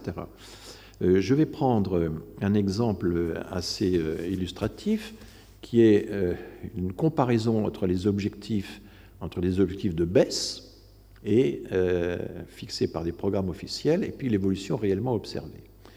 Euh, je présente donc à ceux qui peuvent regarder ça sur leur écran euh, une image assez étonnante qui a été publiée dans le bulletin Population et Société numéro 423 de mai 2006. C'est un peu ancien, mais c'est un article de Jacques Véron intitulé Stabiliser la population de l'Inde plus facile à dire qu'à faire. Alors à cette époque-là, j'étais directeur de la publication, et c'est moi qui vais trouver cette formule, plus facile à dire qu'à faire, qui avait un peu, euh, Jacques Véron avait un peu résisté, mais finalement, c'est resté dans l'intitulé de l'article. Euh, dès 1962, les autorités indiennes disent qu'il faut réduire le taux de natalité de l'Inde. Et donc en 1962, ils disent que vers 1973-74, il faudra que le taux de natalité de l'Inde, au lieu d'être à 42 pour 1000, euh, descende sous 25 pour 1000. C'est euh, la première ligne qui apparaît sur ce graphique, une ligne d'objectif. Et puis, euh, on refait le point quatre ans plus tard, et là, on s'aperçoit que le taux de natalité ne se rapproche, descend, mais pas du tout à la vitesse souhaitée et qu'en 1966, il est encore aux alentours de 38 pour 1000, donc très très loin des 24 ou 25 qui avaient été affichés comme objectif. Et ainsi de suite. Et donc régulièrement, tous euh, les 5 ans, les, 3, 4, 5 ans, euh, le gouvernement indien euh, constate que le taux de natalité baisse, mais qu'il ne baisse pas aussi vite que prévu, et fixe des objectifs de baisse très très fortes, toujours aux alentours de de 25 pour 1000, voire plus bas à certains moments. Et finalement, euh, rien n'y fait. Et d'année en année, il faut proclamer à nouveau cet objectif. Et finalement, euh, quand on en arrive à l'époque où l'article a été euh, rédigé, dans au tout début des années 2000, on commence enfin à se rapprocher de l'objectif, mais il aura fallu finalement, entre 1960 et 2000, il aura fallu 40 ans pour atteindre l'objectif de réduction de natalité alors qu'initialement on pensait qu'en 12 ans ce serait fait. Bon. Euh, voilà la révision euh, permanente des, objectifs. Alors je prends cet exemple, cette analogie, parce que c'est un, objectif quantitatif hein, qui, en principe, comme tout objectif quantitatif, permet une évaluation objective. On reviendra sur cette notion d'évaluation objective pour évaluer une politique, notamment concernant l'immigration. Euh, j'en reste à l'exemple indien, parce qu'en fait, le taux de natalité, c'est un objectif qui n'est pas si simple que ça. Le lien entre surfécondité et pauvreté n'est pas simple du tout, il est très controversé, il y a une immense littérature là-dessus. On pense qu'un certain niveau de surpopulation peut avoir des effets positifs sur le développement. Euh, c'était la thèse d'Esther Boserup. Mais il y a aussi, et c'est ce que le gouvernement indien avait négligé, il y a le fait qu'il y a une inertie des phénomènes euh, démographiques. En anglais, on appelle ça le momentum, la force d'inertie. Bien oui, euh, il y a euh, dans la population un certain nombre de jeunes femmes en âge d'avoir des enfants. C'est le résultat des hautes fécondités de la génération passée, donc d'il y a 25 ans, mais ça c'est un résultat irréversible, elles sont là, et même si en moyenne chacune euh, va réduire son taux de fécondité par rapport aux aînés, comme elles sont nombreuses et plus nombreuses qu'autrefois avoir des enfants, eh le taux de natalité ne va pas baisser dans la même proportion que le taux de fécondité. Hein, le taux de natalité, c'est l'ensemble des naissances et c'est par rapport à toute la population et ce n'est pas simplement le nombre de naissances rapportées aux femmes. Donc oui, il y a une inertie due au fait que euh, les femmes qui ont été mises au monde euh, il y a 25 ans, ben, elles restent dans la pyramide des âges et elles vont continuer d'avoir des enfants. il y a tout le problème de la question de savoir si on, peut agir sur le niveau de fécondité sans agir sur les causes. Problème qui se pose aussi pour l'immigration. Peut-on agir sur le niveau d'immigration en contrôlant simplement les entrées à la frontière sans travailler sur les ressorts de la migration dans les pays d'origine? Et puis il y a la question de euh, la méthode. Euh, comment faire pour que les gens modifient leur comportement? Et dans le cas de l'Inde, on sait à quel point tout ceci a été discuté, puisque Indira Gandhi a dû démissionner à la suite des protestations massives contre sa politique euh, coercitive de stérilisation elle est revenue ensuite au pouvoir, et là, elle a compris que la coercition n'était pas une méthode pour obtenir des résultats. Et il y a euh, plusieurs méthodes, c'est pas pour euh, reculer la fécondité. On peut limiter les mariages précoces. On peut, par la loi, décider que l'âge au mariage sera reculé. Ça a une incidence assez forte sur la fécondité. Et on peut euh, promouvoir la stérilisation, et dans un certain nombre d'États de l'Inde, il y a eu des pratiques de stérilisation forcée. C'est tout à fait euh, indéniable, parce qu'en plus, les autorités locales devaient produire des résultats chiffrés. Et du coup, euh, la tentation d'utiliser un instrument coercitif était grande. Mais il y a aussi des incitations, une politique d'incitation. Par exemple, l'Inde a légalisé l'avortement assez tôt. Il y a eu des primes, il y a eu euh, tout un effort pour implanter des services de santé reproductive.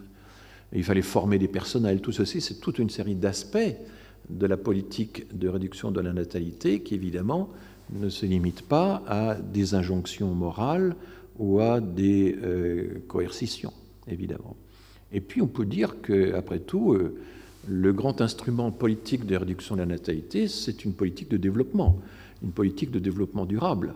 Et ça, évidemment, c'est encore une, toute autre affaire. Donc, euh, je trouve que cet exemple est assez éclairant parce que sur chacun de ces points, on peut faire quelques analogies avec les politiques migratoires, même si évidemment cette analogie a des limites. Hein. Une analogie, c'est toujours intéressant de deux façons. C'est intéressant par les parallèles qu'on arrive à dégager, puis c'est intéressant par du moment où on identifie le moment où elle cesse d'être vraie. Euh, et donc il y a des questions euh, qui restent en suspens et que Jacques Véron, dans son très bel article, avait euh, parfaitement euh, posé euh, et qu'on peut développer aussi, que se posent beaucoup de démographes. Est-ce que, par exemple, la baisse tendancielle de la natalité qu'on observe sur ce graphique, est-ce que c'est vraiment l'effet des politiques? Est-ce que c'est la répétition inlassable des mêmes politiques? Est-ce que c'est les efforts de l'État qui ont finalement abouti à ce résultat que la natalité a fini par baisser en Inde? Est-ce passer de 42 pour 1000 à 27 euh, pour 1000, c'est une baisse vraiment très importante, hein, la ligne bleue sur ce graphique. Eh bien non, on peut penser que les changements de comportement euh, peuvent être liés à autre chose que euh, la politique de l'État.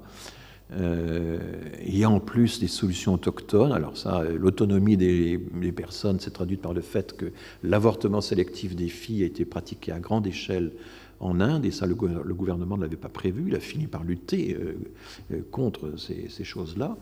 Et on a un autre exemple qui est très intrigant et sur lequel les démographes ne sont pas d'accord, c'est la politique de l'enfant unique en Chine. Est-elle vraiment le facteur qui a expliqué la chute de la fécondité en Chine? Beaucoup de chercheurs pensent qu'elle n'aurait pas réussi à ce point-là s'il n'y avait pas déjà eu, au sein de la population, euh, un désir de réduire la fécondité désir d'autant plus important que désormais en Chine, l'éducation coûte cher, que l'investissement sur les enfants euh, s'est considérablement euh, augmenté en, valeur, etc. etc. Donc euh, la, relation entre une politique et un, outcome, entre un output politique et un outcome, c'est-à-dire des résultats chiffrés, elle est très, très très complexe, y compris dans cette affaire qui a l'air aussi simple que le taux de natalité.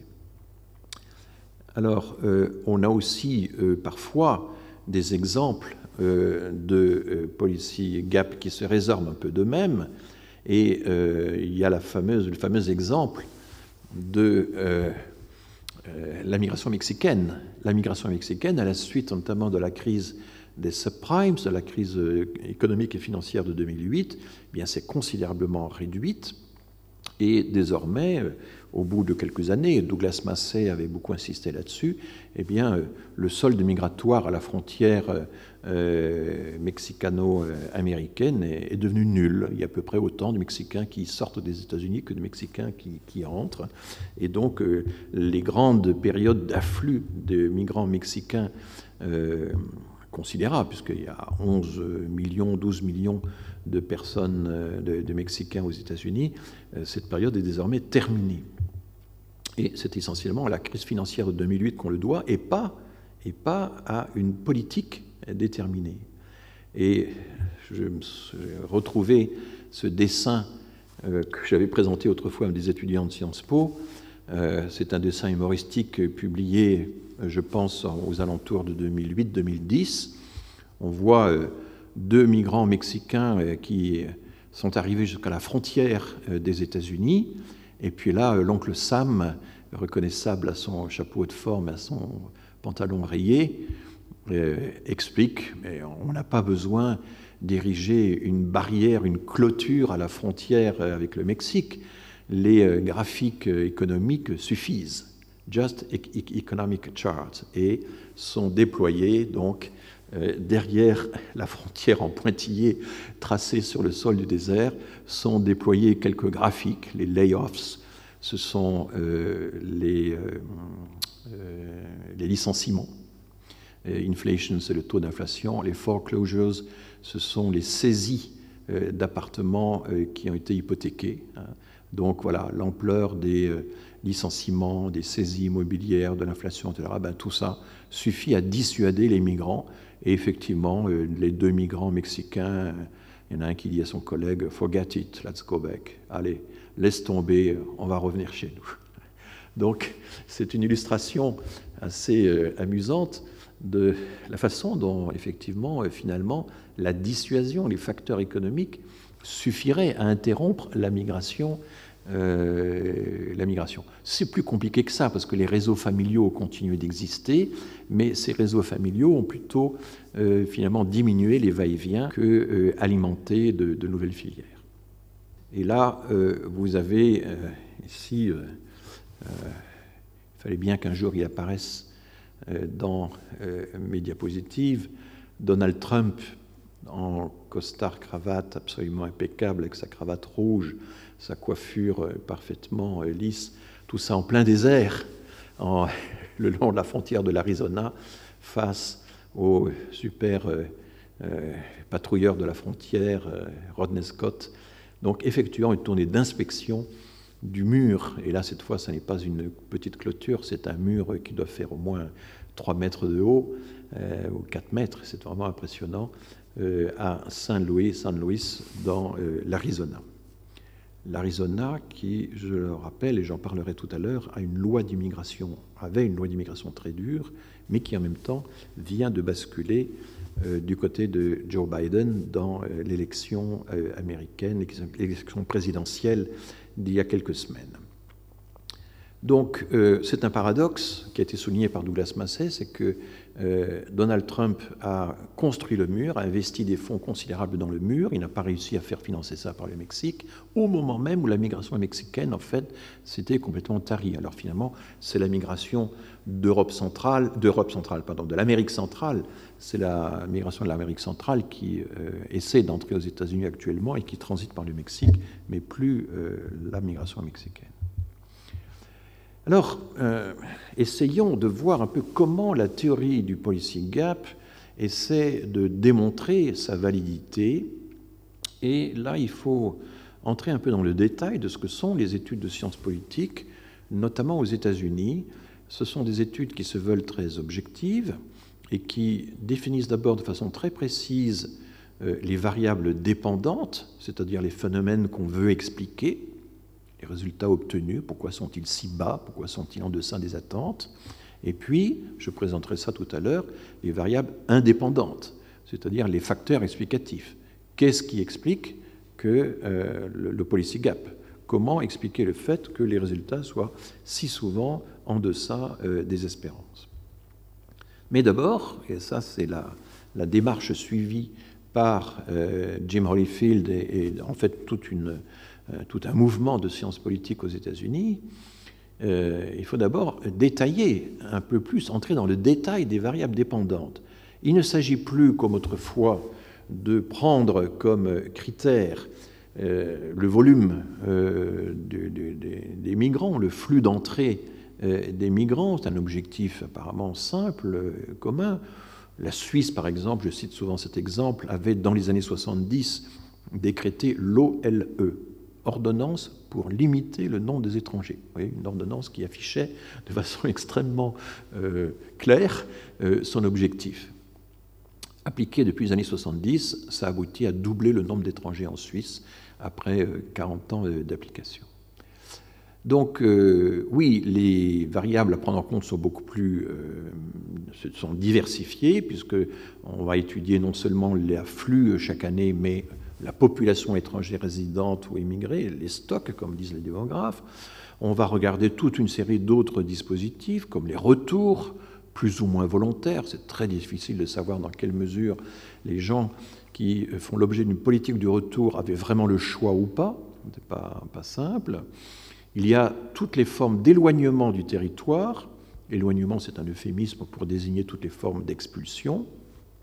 Et là, il y a un grand livre de Tom Wong, le co-auteur de Jim Holyfield, mais qui a publié un grand livre dont je parlerai tout à l'heure, sur les euh, différentes formes d'expulsion qui maintenant enrichissent toute la panoplie des politiques migratoires de contrôle. Il y a les rétentions, qui sont des enfermements, des emprisonnements euh, préalables aux expulsions. Et puis il y a aussi, là également j'en parlerai, là je me contente pour l'instant d'énoncer un certain nombre de, pratiques, il y a des stratégies de dissuasion, c'est-à-dire rendre la vie impossible aux demandeurs, attrition through enforcement, euh, réduire peu à peu euh, la pression migratoire, la demande, la volonté de s'installer à travers enforcement, l'application stricte de la loi. Alors, euh, cette méthode d'analyse identifiée de façon très précise toutes les variables dépendantes, les, tous les dispositifs dont on veut mesurer en quelque sorte l'efficacité. Cette méthode d'analyse, on le voit, elle elle privilégie des objectifs quantitatifs. Et on avait vu ça notamment euh, lors de la formation du euh, ministère de l'immigration et de l'identité nationale euh, en 2007. effectivement, il y avait désormais un rapport à fournir au Parlement chaque année dans lequel figurait toute une série d'indicateurs statistiques destinés à évaluer les progrès de la politique migratoire de contrôle. Euh, le problème, c'est que euh, les attentes d'une partie des politiques ou du public ne sont pas de nature quantitative, ou en tout cas, si elles sont de nature quantitative, visent des cibles qualitatives, certains types de migrants, certaines origines, certaines euh, religions, certaines bases culturelles. Et là-dedans aussi, évidemment, il faut bien citer la race supposée, n'est-ce pas, l'apparence physique, etc., des personnes puisque euh, toutes euh, ne sont pas désirables au même degré dans euh, l'opinion publique ou dans nos perceptions ou dans nos cerveaux. Et puis il y a une autre, un autre aspect qualitatif, c'est le niveau de qualification, qui n'est pas simplement quelque chose qui se mesure, c'est bien du qualitatif. Donc la méthode d'analyse pêche un peu par le fait qu'elle privilégie des objectifs quantitatifs à des objectifs qualitatifs, qui sont pourtant très répandus dans le débat public, et puis, assez curieusement, c'est toujours des, objectifs de réduction, moins d'immigrés. Bon. Or, il existe tout de même des contre-exemples. Et je vais en citer deux qui appartiennent à deux périodes et deux pays complètement différents. Mais euh, le Canada a encore annoncé récemment qu'il euh, se fixait des objectifs pour les trois prochaines années qui seraient d'introduire 400 000 personnes par an, alors qu'auparavant c'était 300 000, 330 000. Et l'idée du Canada, c'est toujours d'avoir au moins 1% de sa population en plus chaque année euh, sous forme d'une immigration de travail sélectionnée, choisie, un système à points, un système correspondant aussi aux euh, compétences qui sont requises par les diverses provinces. Enfin, il y a tout un système mixte maintenant. il y a un système express, qui est le nouveau nom du système à points, et puis il y a un, programme de euh, comblement des pénuries de main-d'œuvre dans les métiers à tension, qui sont plutôt les programmes des provinces, même s'il y a des interactions maintenant entre le programme fédéral et, et les programmes de province. Donc au Canada, on a des objectifs chiffrés, mais des objectifs en hausse, des objectifs vivant, visant à augmenter le nombre de migrants. C'est pour ça qu'il est totalement paradoxal de citer les quotas du Canada en exemple euh, dans nos politiques, comme on le fait régulièrement euh, à droite. On l'a vu euh, lors du récent débat parlementaire en janvier. Le Canada n'a pas de quota d'immigration pour avoir le moins d'immigration possible.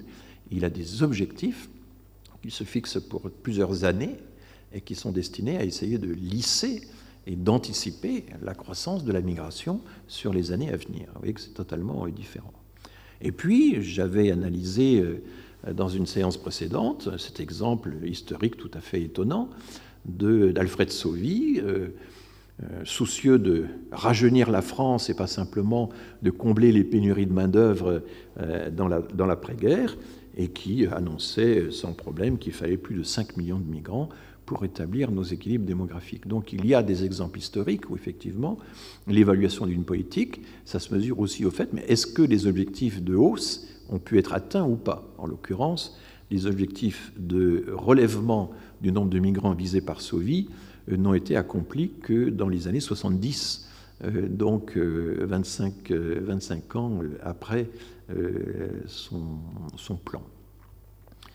Voici euh, le livre de Tom Wong, qui est un livre très important. En 2015, Tom Wong, euh, donc euh, chercheur américain en sciences politiques, a publié un livre vraiment considérable qui s'appelle Rights, Deportation and Detention in the Age of Immigration Control, les droits, les, euh, les, expulsions, il ne faut surtout pas traduire par déportation, évidemment. Euh, c'est tout ce qui est donc les expulsions à la frontière et detention, donc la rétention, l'enfermement, à l'âge du contrôle de l'immigration. Donc c'est une analyse quantitative, là encore, des pratiques de contrôle et de leurs effets dans 25 pays. Il y a des pays euh, des Amériques, il y a euh, toute une série de pays en Europe. C'est compliqué parce que, par exemple, euh, comment mesurer les rétentions dans les, Est-ce que c'est le nombre de personnes, le nombre de places? Est-ce qu'il faut prendre en, compte le nombre de jours de détention? Enfin, quand on entre dans le détail de la mesure, et Tom Wong entre dans le détail de la mesure, il y a toute une série d'appendices méthodologiques d'annexes méthodologiques à son livre qui entre là-dedans. Euh, évidemment, les choses se compliquent, mais euh, donc il y a un travail considérable d'harmonisation des données, de confrontation euh, des catégories, etc., dans, ce travail.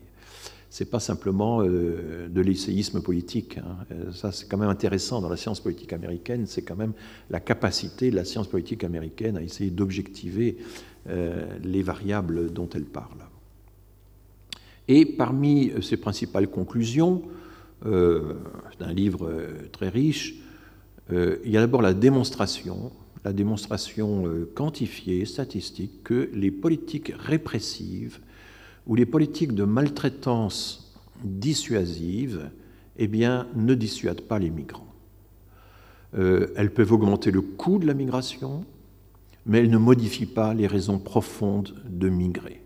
Et donc, du coup, il est vain d'espérer qu'on puisse stopper la migration euh, jugée indésirable. Voilà la conclusion, une des conclusions très fortes à laquelle Wong arrive à partir d'une analyse extrêmement précise de toute une série de euh, politiques euh, migratoires à travers le monde occidental. Il souligne aussi beaucoup, avec force, l'abîme, abysmal gap le fossé, l'abîme qui existe entre les déclarations officielles en faveur des droits de l'homme et leur respect effectif. Et là, je vous renvoie au séminaire, euh, la séance du séminaire où Virginie Guiraudon a présenté la politique européenne, où elle euh, opposait, n'est-ce pas, euh, en contraste, les déclarations des autorités de l'Union européenne sur l'accueil des migrants en Grèce et la réalité absolument sordide du camp de Lesbos. Et il y avait vraiment entre le discours et la réalité un, vraiment un, abîme plus qu'un simple fossé.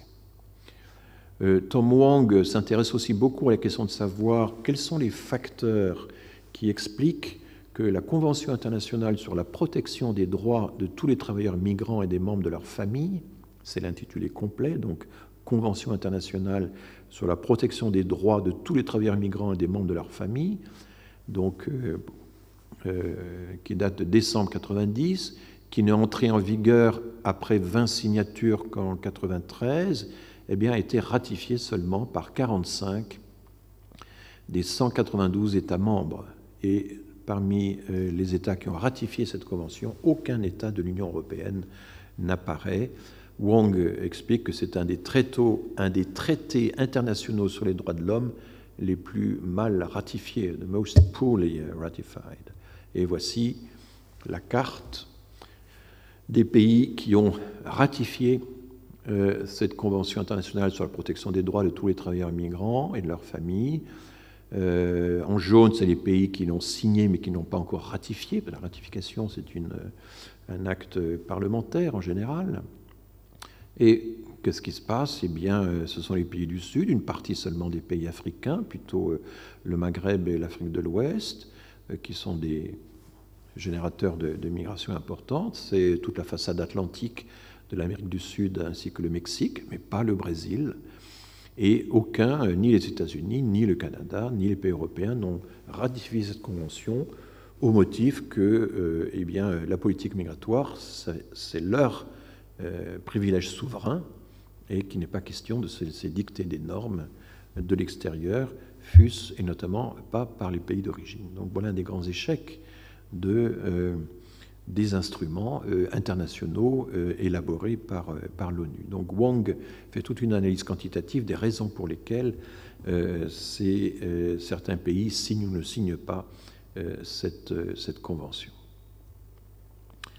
Je m'arrête sur ces différentes formes d'éloignement, puisque régulièrement on confond un peu toutes les catégories. Et là, euh, il y a plusieurs présentations qui existent. Vous en trouverez une dans les, euh, dans les, euh, les, petits livrets du GISTI qui sont très très bien faits. là, j'utilise Nora El-Kadim, qui est une jeune chercheuse qui a fait sur le site La vie publique une présentation très très claire que j'exploite. Hein, je cite ma source. Il faut distinguer en France l'OQTF, l'obligation de quitter le territoire français, qui est donc proclamée par euh, la préfecture une fois qu'on a euh, qu'elle a refusé un titre de séjour ou refusé le renouvellement d'un titre de séjour. L'arrêté de reconduite à la frontière, avant 2011, c'était quelque chose qui suivait euh, l'OQTF non accompagné, mais désormais c'est un sens beaucoup plus fort, c'est beaucoup plus rare.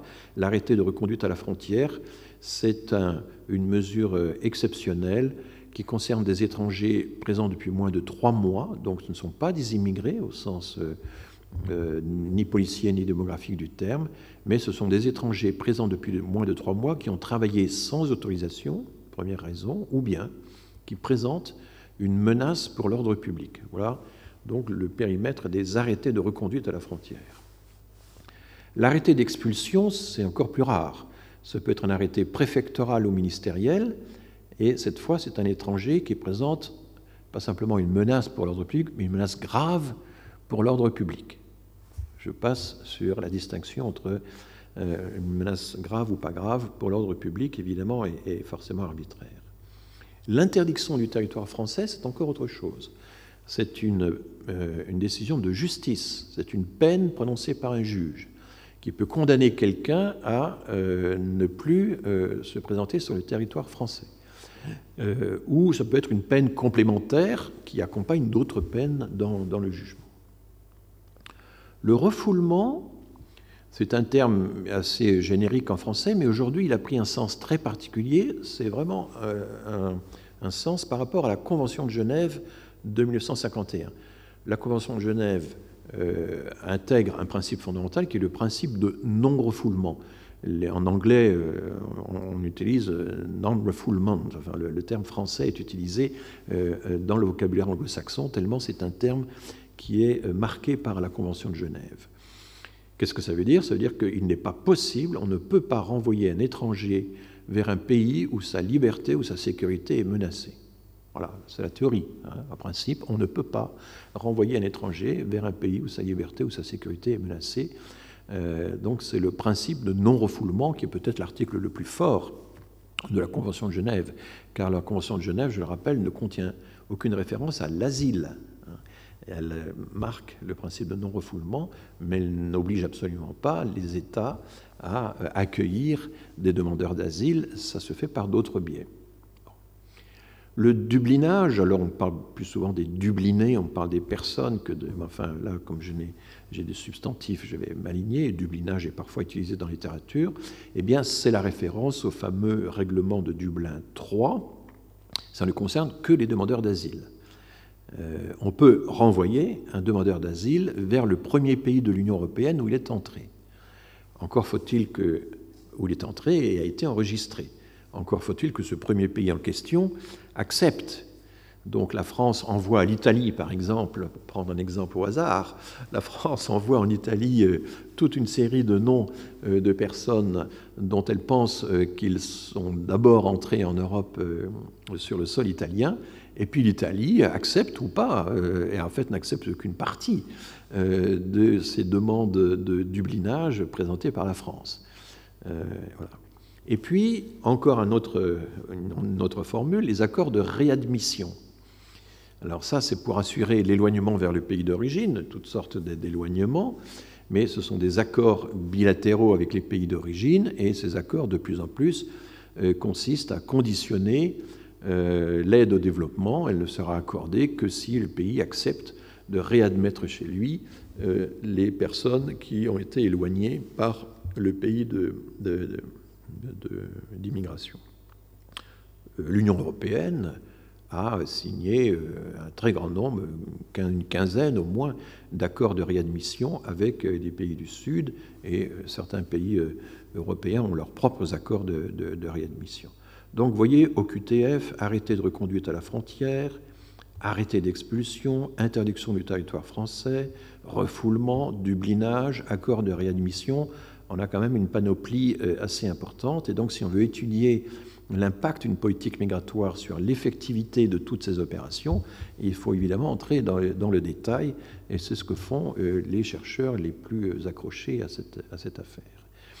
Il y a une autre formule que j'ai déjà euh, commencé à utiliser dans le, tout à l'heure, c'est attrition through enforcement. Euh, le fait de, grignoter, de réduire, de diminuer euh, la propension à, entrer sur le territoire à travers enforcement, l'application stricte de la loi. Euh, et en fait, c'est une espèce de harcèlement légal, de harcèlement dissuasif des, illégaux, puisque vous savez que sur le territoire américain, il y a à peu près au moins 12 millions de migrants illégaux, et donc euh, un certain nombre de, bons auteurs euh, ont présenté une solution qu'ils disent être modérée, qu'ils disent être intermédiaire. Il est impossible d'expulser ces 12 millions de personnes, on n'y arrivera jamais, c'est des volumes beaucoup trop massifs, ça susciterait des réactions très négatives, et on ne peut pas non plus, il n'est pas question, à l'inverse, de régulariser la totalité de ces personnes. Alors, essayons de trouver une, solution intermédiaire. Ni régularisation complète, ni expulsion générale. Et notre stratégie sera une stratégie finalement probabiliste. Il s'agit d'accroître le risque de détention, de poursuite judiciaire, de départ. Il s'agit aussi de réduire la probabilité d'obtenir un emploi, et là on va armer les employeurs pour rejeter les candidats en situation illégale.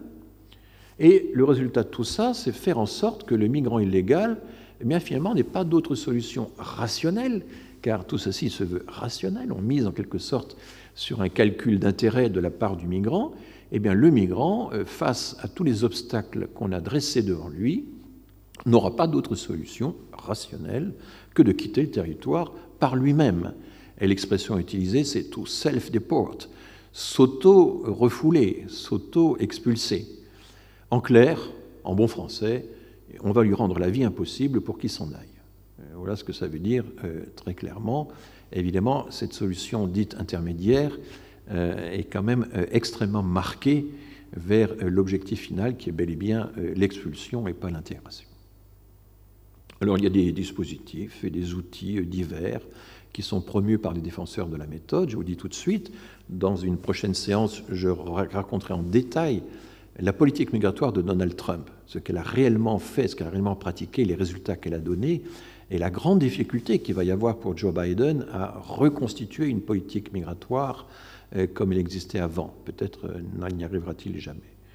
En tout cas, euh, je peux vous dire qu'un certain nombre de ces dispositifs et outils ont été utilisés par les promoteurs de la nouvelle politique migratoire sous Donald Trump. Il y a d'abord l'idée de généraliser e-verify, euh, j'ai fait une faute, Verify FY évidemment, euh, qui est un fichier national qui permet aux employeurs de vérifier le statut légal des candidats à l'emploi ou de leurs employés actuels. Donc tout employeur devrait pouvoir se mettre sur ce fichier et savoir aussitôt si vous êtes en situation légale ou pas. Euh, évidemment, un tel système n'existe pas en France. Et, il y a une obligation pour les employeurs à vérifier le statut légal des personnes, mais euh, pas euh, via un, fichier national. Euh, alors la rétention préventive des illégaux, ça c'est un outil redoutable qui permettrait donc, ça consiste à permettre à la police, à la police des États fédérés, à interpeller toute personne qu'elle pourrait suspecter d'être illégale et, ceci sans attendre l'examen complet des dossiers. On ne pourrait pas présenter, par exemple, un récépissé de convocation en préfecture dans l'intervalle, comme ça peut se faire euh, en France. Et puis, une autre mesure préconisée par les promoteurs de euh, la méthode Attrition Through Enforcement, c'est d'interdire strictement les villes sanctuaires, ces villes des États-Unis qui euh, décident d'accueillir des migrants même s'ils sont illégaux. On a un modèle de ce type de législation, et ce modèle, c'est la fameuse loi de l'Arizona, qui a été euh, décidée euh, par euh, donc, la Chambre de, l'Arizona, ça s'appelle Arizona SB 1070, mais enfin on parle généralement de la loi de l'Arizona, une loi qui été promue par la gouverneure Jan Brouwer, et qui se fonde, qui, est motivé par le fait que l'Arizona, donc zone frontière du Mexique, euh, tout à l'heure la photographie de Donald Trump, n'est-ce pas, le long du mur, c'est une photographie prise en Arizona, eh bien, compte à peu près, semble-t-il, 460 000 illégaux pour 4 millions d'adultes. Donc ça fait 12% de la population adulte vivant en Arizona est en situation illégale. Ce sont des proportions absolument euh, considérables, hein, évidemment. Euh, alors, dès que cette loi a été promulguée par l'Arizona, ça a suscité des protestations des associations, de, la, des minorités hispaniques, euh, les latinos comme on dit, dans un très grand nombre de villes du pays. Euh, la protestation n'a pas été limitée à l'Arizona, elle s'est étendue à, l'ensemble du pays. En mai 2010, une, une, juge de district a invalidé une grande partie de la loi, et puis ensuite c'est la justice fédérale euh, avec, euh, à la demande du président Obama, qui avait une politique migratoire très restrictive, mais qui a trouvé là le moyen de redorer son image auprès de la minorité hispanique. Il y avait aussi un peu tout ce problème-là. Et ceci, il l'a fait en dépit de sondages qui étaient très très favorables à la loi euh, de l'Arizona. Sur l'ensemble des États-Unis, à peu près 60% de la population était favorable à, un contrôle de l'immigration selon les termes de la loi de l'Arizona, qui donc applique hein, ce fameux système de attrition through euh, enforcement.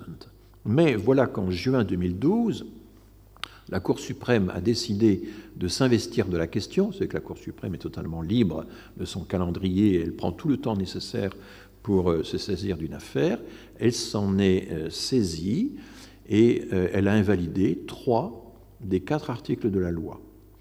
Et alors le résultat est assez étonnant pour un Français parce que et ça a suscité d'énormes discussions parce que ces attendus peuvent paraître un peu contradictoires. D'abord, il est anticonstitutionnel, explique la Cour suprême, d'obliger un immigrant à avoir en permanence ses papiers sur soi. Donc, ça ne permet pas, si vous voulez, un, contrôle immédiat. D'autre part, impossible, rappelle la Cour suprême, d'interdire un sans-papier de postuler à un emploi.